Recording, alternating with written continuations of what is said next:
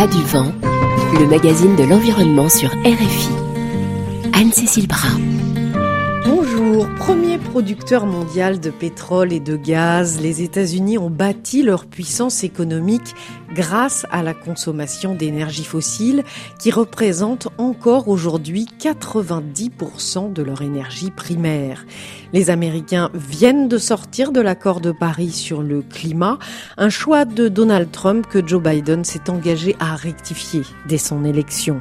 Un revirement à l'image de la société civile qui reste très divisée sur l'importance de la question environnementale. Dans ces pas du vent, nous avons décidé de donner la parole à ceux qui s'engagent. Nous vous emmenons dans le Nebraska où les Amérindiens et les écologistes se mobilisent contre l'oléoduc Keystone XL qui doit accélérer le transport du pétrole depuis les sables bitumineux du Canada jusqu'au sud des États-Unis. Mais tout de suite, direction l'est du pays, vers le magnifique massif montagneux des Appalaches.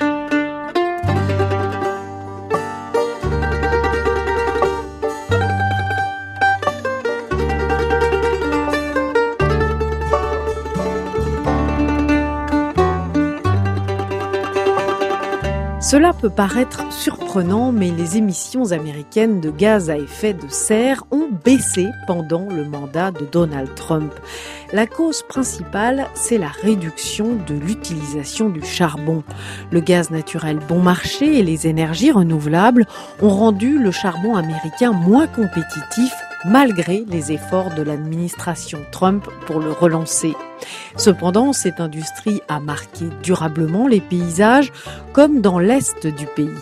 Des crêtes doucement ondulées formant un infini dégradé de verre enveloppé d'un halo bleuté. La chaîne montagneuse des Appalaches fait partie des merveilles naturelles américaines. C'est l'un de ces écosystèmes les plus riches, mais cette région qui embrasse la Virginie occidentale, la Virginie, l'est du Kentucky et le nord-est du Tennessee est aussi surnommée Coal Country pour le charbon dont regorgent ces montagnes exploitées depuis 150 ans. À partir de la fin des années 70, quand le minerai noir devenait plus difficile à extraire en profondeur, une nouvelle méthode s'est imposée dans les Appalaches, l'extraction de surface, en anglais Mountain Top Removal. Cela signifie littéralement que le sommet des montagnes est éliminé à la dynamite, laissant un cratère béant et stérile à la place. Cette méthode, qui aux États-Unis a ravagé une surface équivalente à celle du Togo, emploie très peu d'hommes, mais a un impact énorme et irréversible sur l'environnement, la santé des mineurs et des habitants. Aujourd'hui, ces comtés miniers sont parmi les plus pauvres des États-Unis. Cerise Marichaud s'est rendue à Black Mountain, en Virginie, et à Eolia et Wittisburg, dans l'est du Kentucky.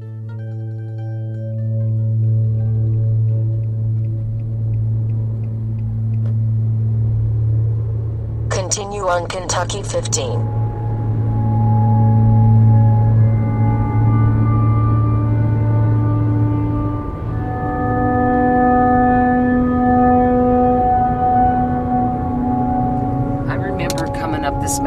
Je me souviens quand j'étais petite, on venait souvent cueillir des champignons sur cette montagne. C'était tellement beau.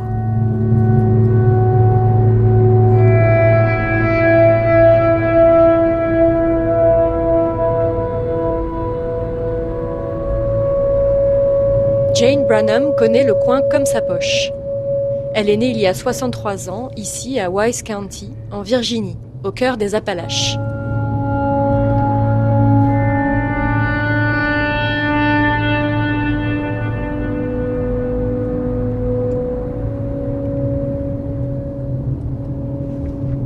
Cette région montagneuse et rurale des États-Unis, encastrée entre le Midwest et le Sud, est aussi appelée Coal Country, le pays du charbon. Vous voyez là Ah oui. Ouais. Les couches noires Uh-huh. C'est du charbon. Sur la droite, dans la paroi euh, rocheuse, on aperçoit des, une bande noire de charbon euh, encastrée dans la falaise, à, à peu près un mètre au-dessus du sol. Vous voyez comme elles sont épaisses? Ah oui. Ah oui, ça fait bien euh, un mètre de 1 mètre 50 de- d'épaisseur. Jane nous conduit au sommet de Black Mountain, la montagne noire. On va s'arrêter là, sur la gauche. C'est là que passe la démarcation entre le Kentucky, de l'autre côté, et là la Virginie où nous sommes. Ce qu'on va voir là, en général, c'est à l'écart de la route. Donc les gens ne réalisent pas bien l'ampleur de ce qui a été détruit.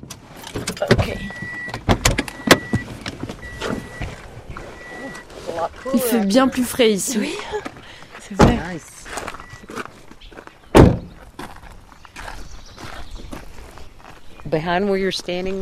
Derrière vous, là, toute une montagne a disparu. Il y avait une montagne là derrière les arbres. Oh yeah, On la voyait d'ici. you wouldn't believe it. Vous n'en croiriez pas vos yeux. Elle a disparu à cause de la mine de surface. Donc juste là, en contrebas, c'est la mine de Loney Ridge. Voilà à quoi ça ressemble. Le sommet de cette montagne a comme été aplati, décapité. Gone. So it's a crater like it Parti, avalé. Maintenant, c'est un cratère, de la terre stérile, un paysage lunaire. Rien ne pousse. C'est juste de la roche nue, sans aucune végétation. Plus de montagnes, Flat. du plat. Ce qui ressemble bel et bien à un immense cratère de terre morte s'étend sur une dizaine de kilomètres carrés. Voilà à quoi ressemble l'extraction en surface. Ça, c'est le résultat de combien d'années de- d'exploitation? Cette mine- Pendant 15 environ years. 15 ans. Et qu'est-ce qui s'est passé en fait exactement? What they do is when they know there's a coal seam, Les exploitants commencent par faire des forages pour coal localiser les couches de they charbon. Là, ils posent des blow explosifs up et font sauter la couche de terre above the arable et la roche au-dessus du Then they charbon. Puis, ils utilisent des bulldozers pour dégager le the coal charbon, en versant la terre et les débris dans they la vallée. Au passage, ils enterrent des kilomètres et des kilomètres de cours d'eau. Then they extract that coal seam, then they plant more explosives to Après, ils extraient le charbon, reposent de la dynamite pour dégager une autre strate de charbon et répètent ce procédé jusqu'à ce qu'il ne reste rien de la montagne, rien qu'un paysage lunaire et désolé. Because they've filled in the valley below with the overburden. Car en plus de creuser le relief, ils remplissent la vallée de tous ces débris minéraux. Et dans ce mécanisme, ils exposent des métaux lourds et toxiques qui se déversent dans les cours d'eau, comme du fer, du manganèse, du cadmium, du sélénium, bref, tous ces produits toxiques.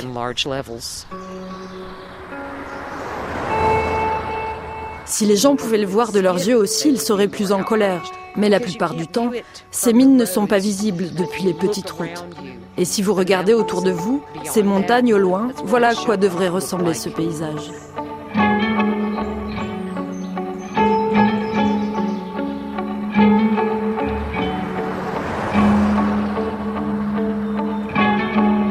Les Appalaches, ce sont des crêtes doucement ondulées qui, les unes derrière les autres, dessinent un sublime dégradé de bleu et vert. Les arbres exhalent tellement de vapeur que les montagnes sont enveloppées d'un halo bleuté. On dirait qu'elles respirent et font de la buée. En 40 ans, cette méthode d'extraction de surface à la dynamite a raboté 500 montagnes dans les Appalaches centrales. 4000 km de forêt ont disparu. 2000 km de cours d'eau ont été enterrés.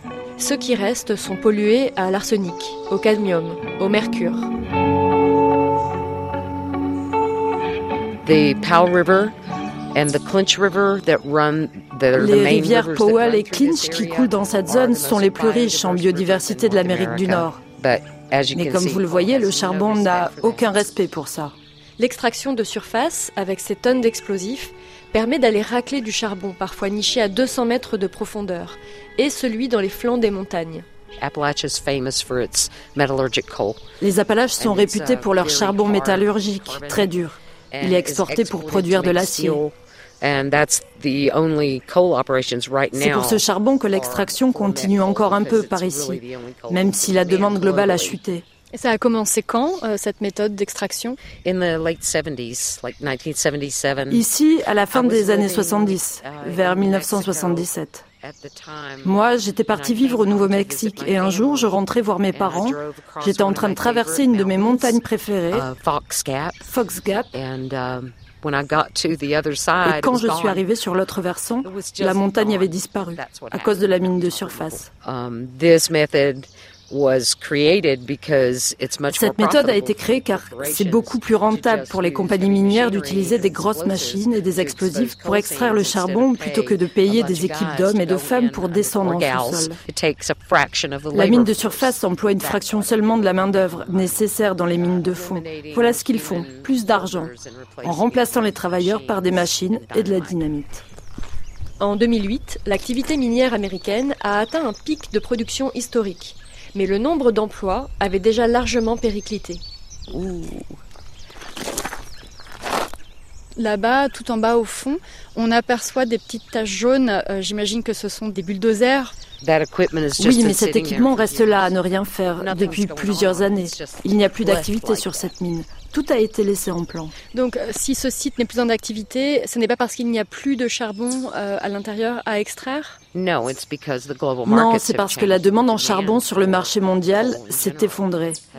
Mais il reste du charbon dans ces montagnes et il doit y rester. Le charbon, c'est la mort des Appalaches. Ce comté est l'un des plus pauvres de Virginie et cela est vrai dans chaque État où il y a eu de l'extraction minière. Les communautés les plus proches des mines sont aujourd'hui les plus pauvres.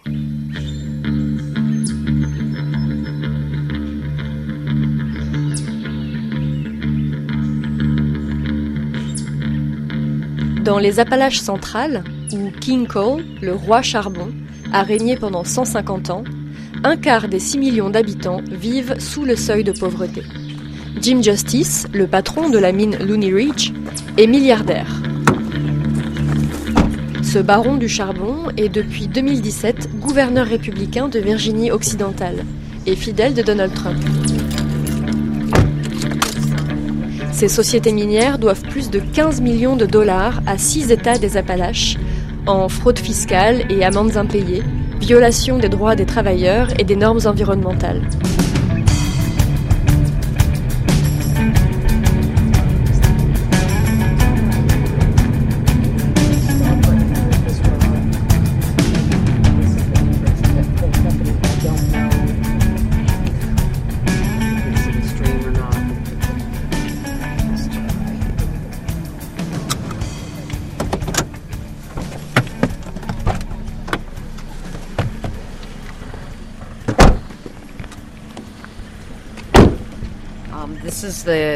Ici, c'est la communauté de Inman. C'est un ancien village de mineurs.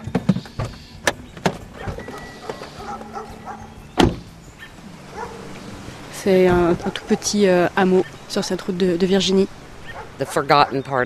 La partie oubliée de la Virginie, celle qui s'est sacrifiée pendant tant d'années pour que ce pays ait de l'énergie. Il y a environ 4-5 euh, maisons faites de planches de bois, un hangar, qui abrite un, tracteur, des vieux véhicules. There used to be a mobile home there un jour, en 2004, un mineur était en train de conduire un bulldozer pour transporter des débris à 200 mètres au-dessus de nous, sur la mine de Looney Ridge. Un énorme rocher s'est disloqué, a dégringolé le long de la falaise, en plein dans cette maison. Un enfant de 3 ans a été écrasé, Jeremy Davidson. La famille a fait ses bagages et n'est plus jamais revenue. L'histoire du charbon, c'est une histoire brutale, du berceau à la tombe. Oui, c'est une triste histoire.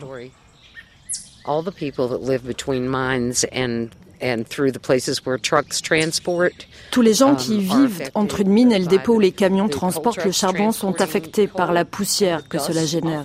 J'ai vu des communautés. On aurait cru qu'une guerre avait eu lieu. Des nuages de poussière noire, le sol noir, l'herbe le long de la route noire. Les enfants ne peuvent pas jouer dehors à cause de la poussière de charbon.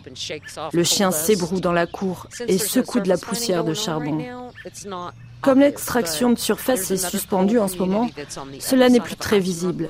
Mais dans une autre communauté, Rhoda, de l'autre côté de Ison Rock Ridge, deux organisations, dont le Seria Club, ont installé des appareils pour mesurer la poussière dans l'air pendant deux semaines. Cela a montré qu'il y avait trois fois plus de poussière dans l'air que les limites posées par le PA, l'Agence de protection de l'environnement. Les gens vivaient dans un nuage de poussière noire.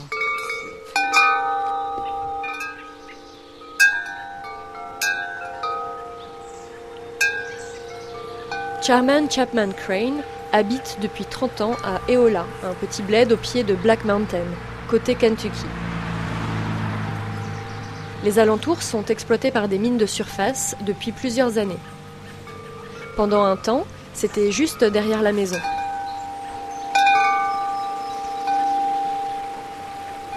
Hello, doggy. Salut le chien. Hi. Ils sont gentils. Le chien marron s'appelle Léo. Le blanc, c'est Tupac. Comment allez-vous? Ça va.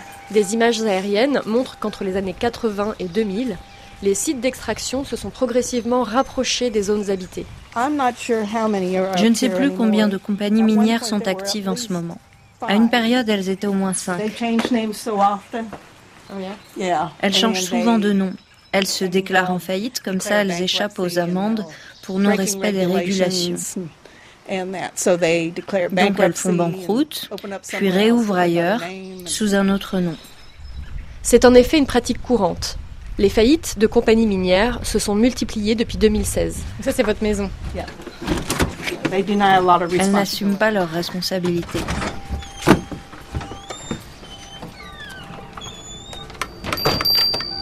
Votre respiration a l'air un peu difficile. Um, yeah, asthma. Like I said, it was diagnosed shortly after they started mining up here. Il a été diagnostiqué peu après le début de l'extraction à côté d'ici. Parfois, quand mon mari et mon fils étaient dehors en train de tondre la pelouse par exemple, ils se retrouvaient quasi instantanément pris dans un nuage de poussière à chaque explosion et se précipitaient dans la maison. Ah, je vais éteindre ça. C'est la clim qui fait ce bruit. Ça soulage mon asthme. Mais ça va aller. Ça assèche l'humidité dans l'air, donc ça m'aide à respirer. Merci de l'avoir éteint. Mon asthme est aussi lié au stress. à cause de ces explosions, d'énormes explosions, deux fois par jour. Et ça surprend car on n'était jamais prévenu de l'heure exacte à laquelle ils allaient faire sauter la montagne. Um, Pas loin d'ici, à Perry County, des rochers se sont effondrés dans un supermarché Walmart. Et des clients ont été légèrement blessés des rochers qui tombaient du plafond. Dans un autre comté voisin, un roc a coupé en deux la caravane d'un couple de sourds. Heureusement, ils n'ont pas été blessés. Mais ça ne devrait pas arriver. Et la mine est si près, à chaque explosion, il y a de quoi se ruer à la fenêtre pour vérifier si quelque chose n'est pas en train de nous tomber dessus. On a beaucoup de cancers dans cette communauté. Je viens de perdre une amie du cancer du sein. Moi, j'ai un cancer du sein. Si on longe la route, là, eh bien, dans cette maison, cette maison, cette maison, il y a une forme de cancer. C'est beaucoup.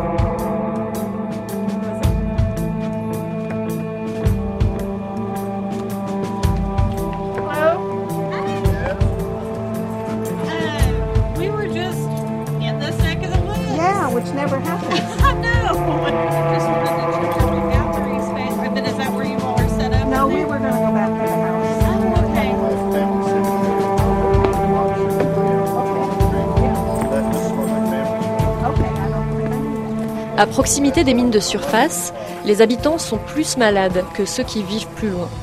En 2013, une étude menée par les professeurs Hendricks et Luo de l'Université de l'Indiana ont montré que les riverains des mines de surface en Virginie ont plus de cancers, plus de maladies cardiovasculaires, de maladies du rein et de syndromes respiratoires que la moyenne. Les anciens mineurs, eux, sont nombreux à avoir développé la maladie dite du poumon noir, le black lung ou pneumoconiose.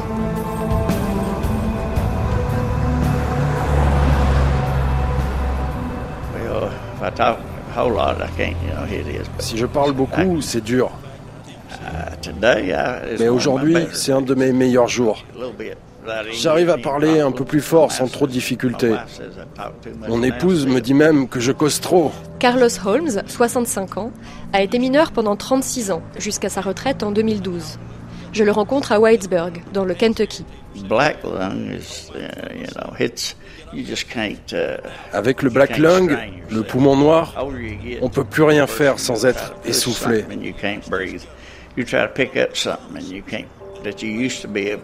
Ça empire en vieillissant. Dès que j'essaie de pousser ou ramasser quelque chose, même pas très lourd, ça fait pression sur les poumons.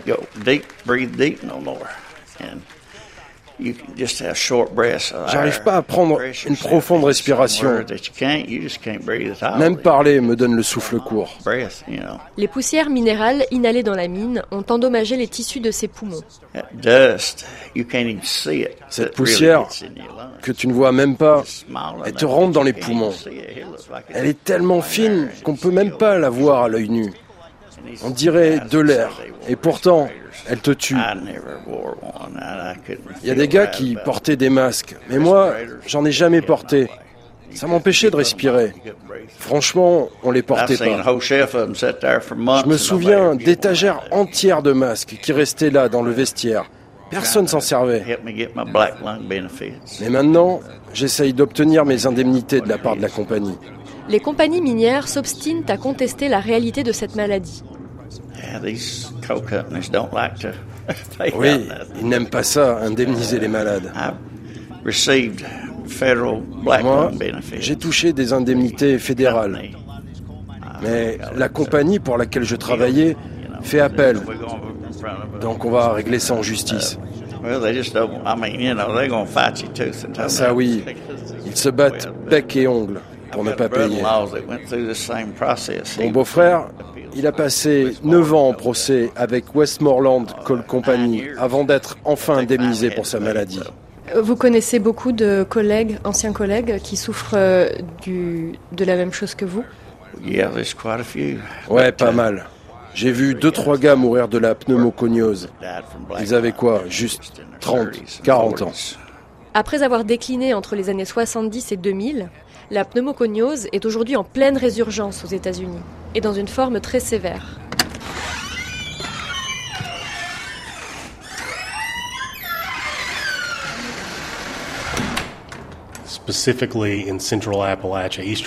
Précisément dans les Appalaches centrales, c'est-à-dire l'est du Kentucky, la Virginie et la Virginie occidentale. On observe des taux inédits de la maladie du poumon noir dans ses formes les plus graves. On parle de résurgence de la pneumoconiose, mais vraiment sous une forme pire que dans le passé.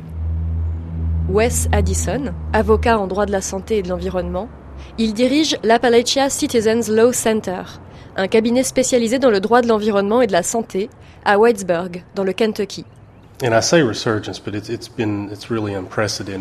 Et le taux de personnes atteintes est plus élevé aujourd'hui qu'à l'époque où les émissions de poussière n'étaient pas contrôlées, ce qui semble impossible. Um, Tous les mineurs très malades aujourd'hui ont pourtant travaillé dans des mines avec un minimum de régulation sur les quantités de poussière qu'ils étaient censés respirer. Pour de nombreux observateurs, cela est probablement lié à l'extraction en surface. Pourtant, uh, les études montrent que les mineurs des mines de surface sont davantage atteints de pneumoconiose et dans des formes plus sévères que les autres. Cela suggère que ces dernières décennies, les mineurs ont été largement surexposés. Uh, Jusqu'à récemment, les mines de surface étaient peu contrôlées pour les émissions de poussière, en tout cas pas autant que les mines de fond, car les autorités pensaient naïvement que, puisque l'extraction se passait à l'air libre, le vent allait se charger de disperser ces poussières naturellement et que cela ne serait pas tellement un danger pour les mineurs. Mais au contraire, il apparaît que pour eux, l'exposition aux poussières est maximale, notamment pour les mineurs chargés de forer la roche pour localiser le charbon, mais aussi ceux qui transportent les débris rocheux dans les gros bulldozers.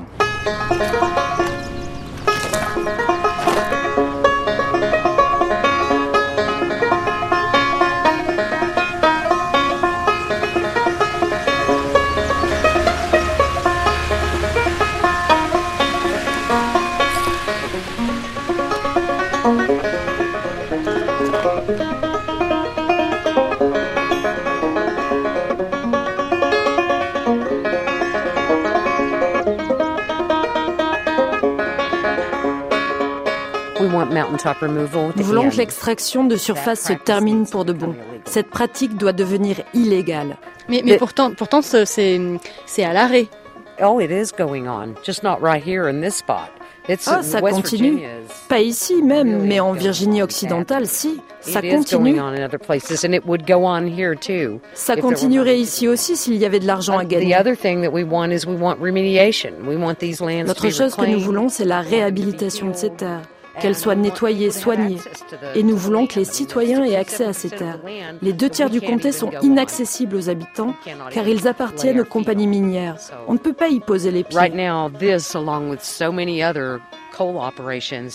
Aujourd'hui, la mine de Looney Ridge, comme tant d'autres, continue de renouveler ses permis d'exploitation afin de laisser la mine comme ça, sans restauration, en attendant le jour où le marché mondial du charbon ressuscitera pour recommencer à creuser.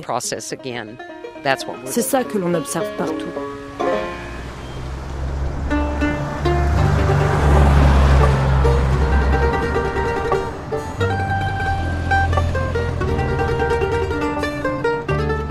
Dans les Appalaches, plusieurs centaines de mines sont aujourd'hui en suspens.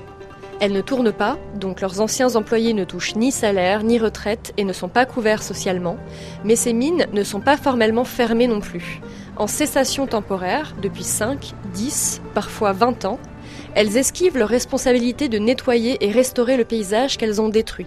Réhabiliter l'écosystème tel qu'il était avant la mine est inenvisageable, mais même l'effort minimum de reboisement n'est pas entrepris, d'autant que la loi reste floue. Reclamation here means that they hydroseed some en guise de réhabilitation ici, ils se contentent de planter de l'herbe, même pas des graines locales, pour recouvrir la terre un geste cosmétique qui reverdit vaguement le relief, mais ne permet ni de revaloriser ni de reconvertir le terrain. Or, l'avenir des Appalaches dépend de cette reconversion, d'un avenir hors charbon. Le président Donald Trump a beau promettre le contraire et annuler les régulations environnementales décidées sous Barack Obama, l'industrie du charbon ne se relèvera pas. Les habitants des Appalaches, qui ne sont pas partis, sont corps et âme dévoués à leur région, travailleurs, qualifiés, la nature est riche, le potentiel existe. Des initiatives sont testées. Énergie solaire, éolien, agroécologie, apiculture, écotourisme, pôle de start-up. Mais l'industrie minière a très peu contribué à un impôt locaux et laissé la région démunie en argent et en infrastructures. Il est donc difficile pour cette région d'attirer des investissements pour développer toutes ces idées à plus grande échelle. Aujourd'hui, les seules infrastructures nouvelles qui sortent de terre dans les montagnes des Appalaches sont des prisons fédérales.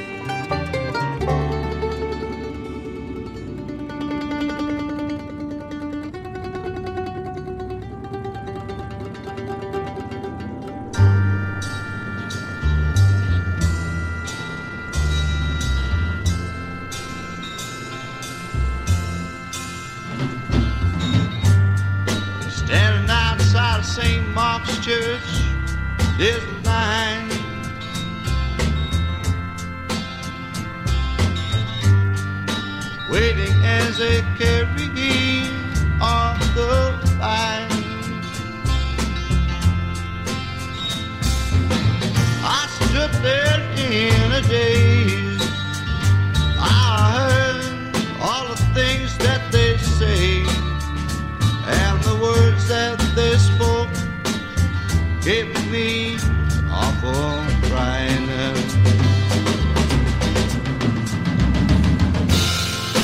He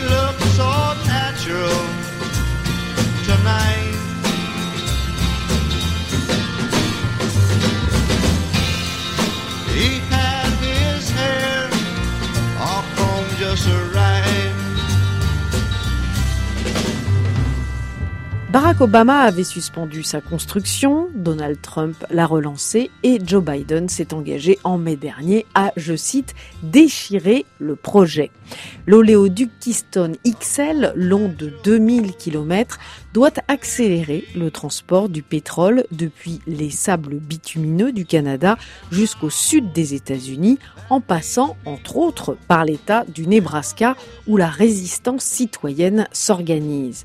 Art et Len Tendrop sont fermiers. Ils cultivent du maïs sur une soixantaine d'hectares à Nelly, dans le nord-est de cet État. Ils font partie, avec les écologistes et les Amérindiens, du mouvement Bold Nebraska, le Nebraska audacieux. Cerise Marichaud est allée à leur rencontre.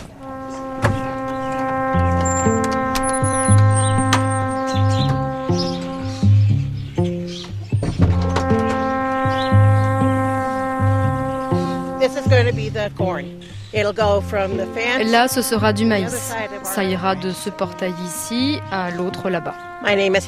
Je m'appelle Helen Tundrup. Je vis à Nelly, au Nebraska. Là, nous sommes au nord de ma ferme familiale. Uh, Moi, je suis son mari, Art Tendrup. J'étais prof. Et Hélène, employée dans l'administration scolaire. La retraite venue, on s'est installé ici, sur la ferme familiale. C'était notre rêve.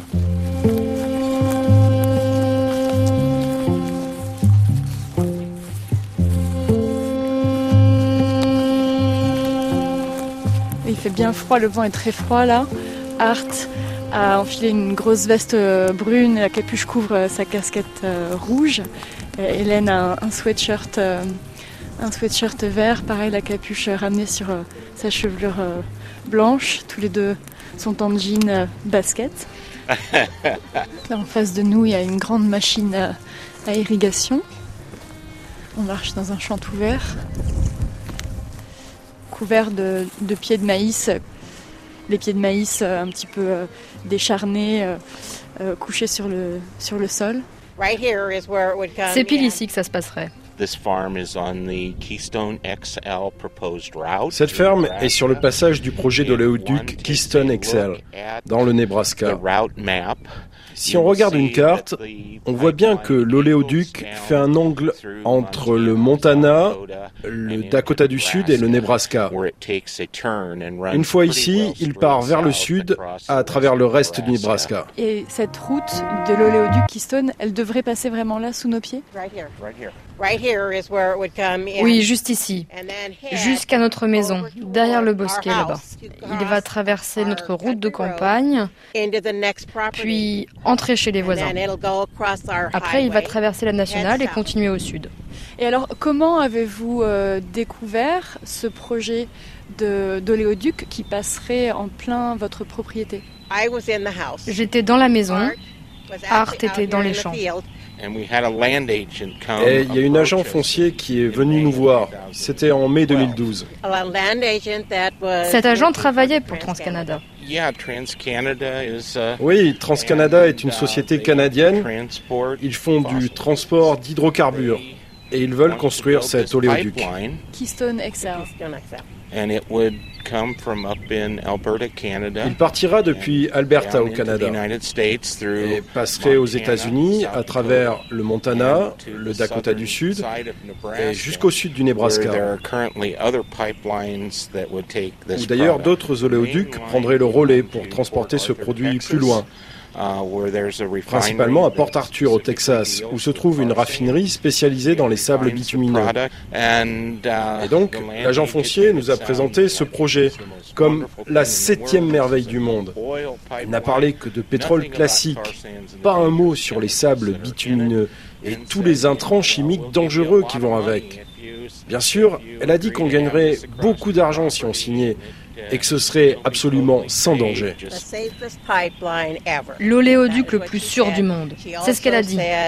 Elle a dit aussi que ça aiderait l'économie locale, que ça créerait des emplois, des exonérations fiscales pour notre comté, que ça aiderait les États-Unis.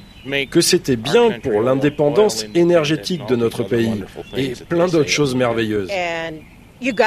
Elle nous a dit aussi, il faut le faire, il faut signer. Sauf que après son départ, Art et moi, on en a discuté. Art, il a travaillé dans un centre de documentation. Et du coup, il m'a dit, je vais me renseigner un peu plus. Et ce qu'il a appris, c'est qu'il s'agissait bien de sable bitumineux. Ce n'était pas du pétrole classique ce qui implique beaucoup de produits chimiques. Oui, les sables bitumineux sont l'un des hydrocarbures les plus sales qui existent. Il faut creuser profond et ensuite beaucoup les laver jusqu'à arriver à une substance épaisse et visqueuse. Donc ils doivent la diluer et la mélanger pour que ça circule bien dans les oléoducs. En plus, nous, on est dans l'est de la région des Sand Hills, juste au-dessus d'un aquifère. On l'appelle aquifère Ogalala. C'est le plus grand aquifère souterrain aux États-Unis. C'est très dangereux d'avoir un oléoduc ici. En plus, dans ce coin, l'eau est très proche de la surface, à seulement une douzaine de mètres. Au-dessus, c'est juste du sable. Et donc, s'il y a une fuite, bah, tous les produits chimiques pénétreraient dans cette réserve d'eau, là, sous nos pieds. TransCanada sees North America's whole energy picture. Keystone XL transported oil is cleaner than heavy Californian oil. Studies show Keystone XL would have little effect on climate change. The Keystone XL pipeline is a critical piece of a secure energy picture for America. Let's get it done. They offer an easement a little over $20,000. Ils nous ont proposé une servitude foncière pour environ 20 000 dollars. C'est de l'argent ponctuel, mais l'oléoduc, lui, sera là pour toujours. C'est une bouchée de pain vu les risques encourus. Je peux vous assurer qu'il n'y a pas assez d'argent dans le monde qui me fera accepter d'avoir cet oléoduc sur nos terres, à cause des dommages que ça fera à notre eau. Et puis le projet de TransCanada, après avoir exploité cet oléoduc, est de le laisser pourrir sous le sol. Même s'il n'y a pas de fuite, avec le temps, ça va rouiller. Et tous les produits chimiques qui restent vont se déverser dans l'eau. En plus, ça va détruire la structure même du sol. Ici, on a à peine plus de 10 cm de sol de surface, de terre arable. La plupart des nutriments sont dans cette couche supérieure. Si on la ravage, ça va devenir un terrain vague, sans vie. On est nombreux à être affectés, mais beaucoup de monde le soutient. C'est sûr que l'argent sera un gros coup de pouce pour payer des factures ou un nouveau tracteur. Les temps sont durs pour les agriculteurs. Ils pensent à l'argent et non aux conséquences. Mais dans le Nebraska, on est plus de 90 propriétaires et fermiers à avoir dit non. Un groupe citoyen s'est formé ici. Bold, Nebraska, très actif dans ce combat. On a formé des grandes coalitions. L'une d'elles s'appelle les Cowboys et les Indiens, avec des fermiers, des ranchers, des Amérindiens, tous unis contre le serpent noir. Le Black Snake, le serpent noir ça remonte à une prophétie. Un des chefs spirituels a eu une vision d'un serpent noir qui arriverait et qui risquerait de détruire les Premières Nations. Le côté positif de ce serpent noir, c'est qu'il a uni de nombreux groupes différents. Nous, les cow-boys et les Indiens. Et on a vu aussi comment les tribus amérindiennes se sont unies à Standing Rock, alors que certaines d'entre elles n'avaient pas eu de relation depuis les guerres indiennes. Des groupes locaux et internationaux ont uni leurs forces pour lutter contre un problème commun.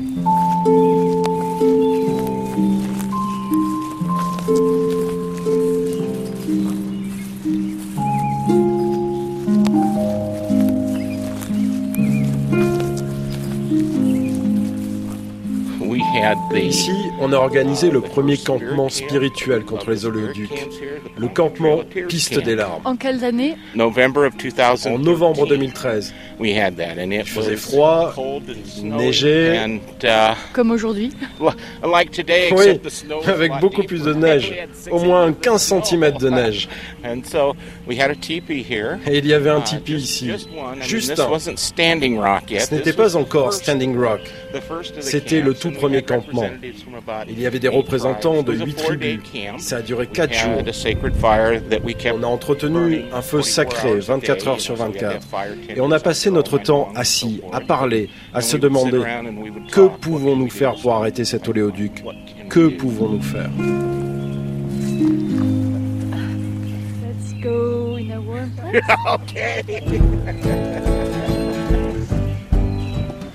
Donc à bord du pick-up, on va se mettre au chaud.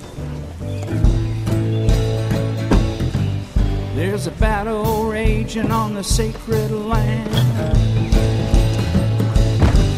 Our brothers and sisters had to take a stand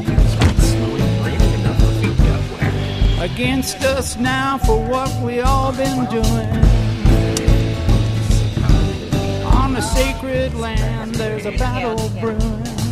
You heard about the Harvest of Hope concert. Vous avez entendu parler du concert Harvest the Hope qu'on a organisé ici avec Willie Nelson et Neil Young Oh my god Vous avez Willie Nelson et Neil Young qui ont joué ici? Wow Yes. Ici, sur notre ferme. Pour protester contre Keystone XL oh yes, yes. In, Eux aussi se sont battus pour la cause. Et ils se battent toujours. C'était quand ce concert? In uh, September 27th En septembre of 2014. 2014. L'année avant que le président Barack Obama euh, refuse le projet d'oléoduc Keystone XL. Ça a attiré l'attention du monde entier. We had about 86 On était environ 8600 personnes ici. 8,600. Ouais, 8600. Just, you know, brought tears Ça nous a mis les larmes aux yeux. Et donc aujourd'hui, euh, le nouveau président Donald Trump a relancé le projet d'oléoduc Keystone XL. Et pourtant, aujourd'hui, selon différentes études, euh, plus de la moitié des Américains maintenant sont opposés à cet oléoduc. That's correct, because the first time around, Ouais, we tout à fait. lucky to get 30 Il y a quelques années, on était à peine 30% contre l'oléoduc. Maintenant, c'est plus de la moitié. C'est vraiment une question d'éduquer les gens sur la réalité derrière cet oléoduc et l'impact négatif que ça va avoir sur le réchauffement climatique et à quel point ça nous fait régresser dans l'ère des hydrocarbures au lieu d'avancer vers plus de renouvelables. Il faut vraiment qu'on empêche cet oléoduc et on y est presque.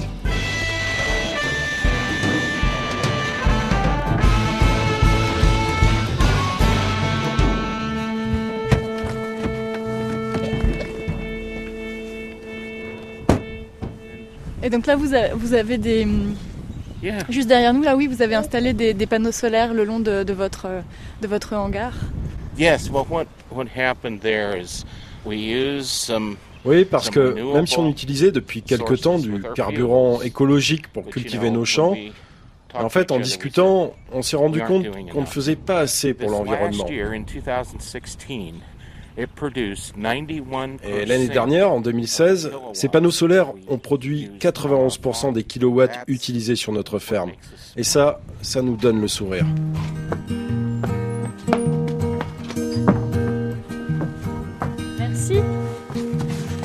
Au chaud.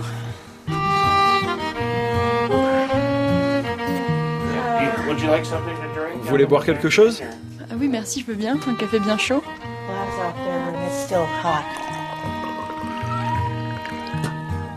Merci beaucoup.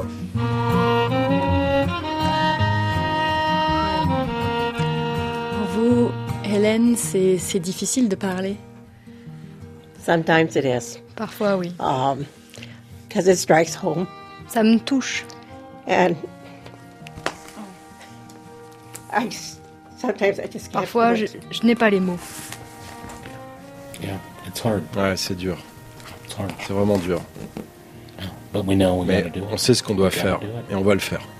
If there's a spill, S'il y a une fuite, it's going to ça affect va a affecter une large très grande area, zone, kind of the le grenier du. Midwest. And we've learned Et on a appris de fuites précédentes que les sables bitumineux et les produits chimiques vont descendre au fond et on ne peut pas les récupérer. La fuite de Kalamazoo au Michigan en 2010 n'a toujours pas été nettoyée à ce jour. Elle ne le sera sans doute jamais. Et TransCanada assure que cet oléoduc sera parmi les plus sûrs du monde.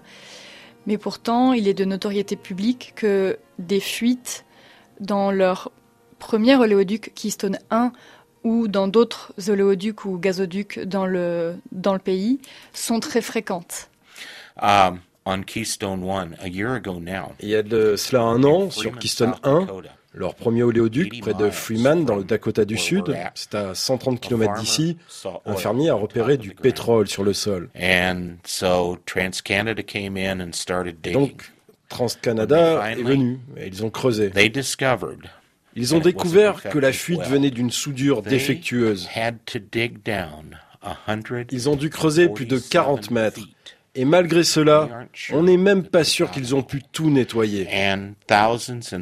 Des milliers et milliers de gallons de pétrole et de produits chimiques se sont répandus. TransCanada a eu de la chance car l'eau n'a pas été contaminée localement, parce que là-bas, la nappe phréatique est vraiment très profonde. Si ça s'était produit sur notre ferme, l'aquifère ici aurait été totalement contaminé, totalement souillé. Rien que d'y penser, j'en ai les poils qui se hérissent. TransCanada, eux, ils se vantent d'être l'oléoduc le plus sûr du monde. Mais ce n'est pas eux qui ont trouvé la fuite.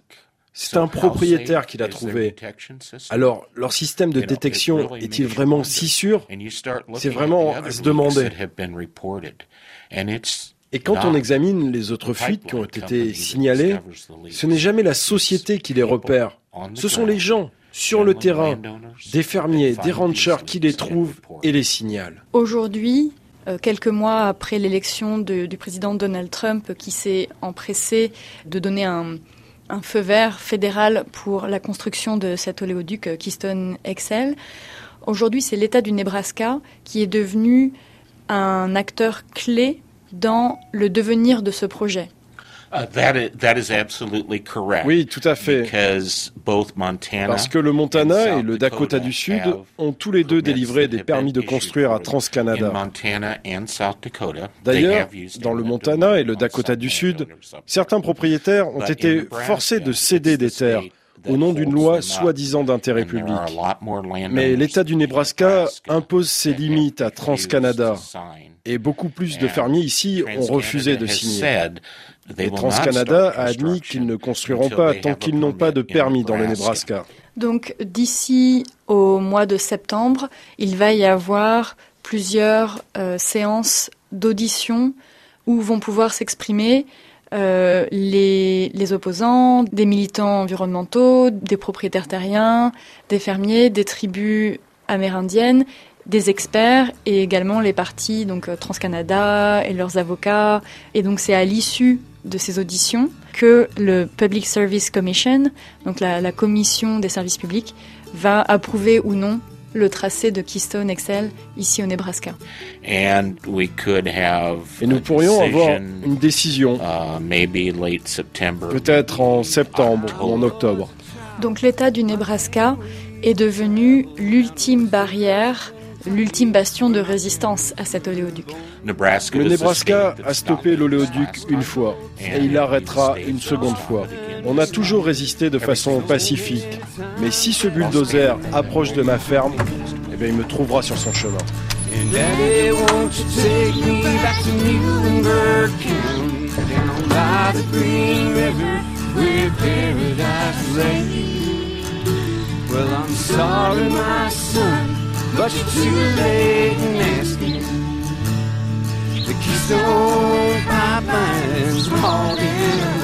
N'hésitez pas à réagir à ces pas du vent sur les réseaux sociaux où vous trouverez d'ailleurs des bonus de nos invités en vidéo. Vous pouvez aussi partager nos émissions en podcast sur vos plateformes préférées. Prenez soin de vous et des vôtres. On se retrouve la semaine prochaine, même planète, même heure.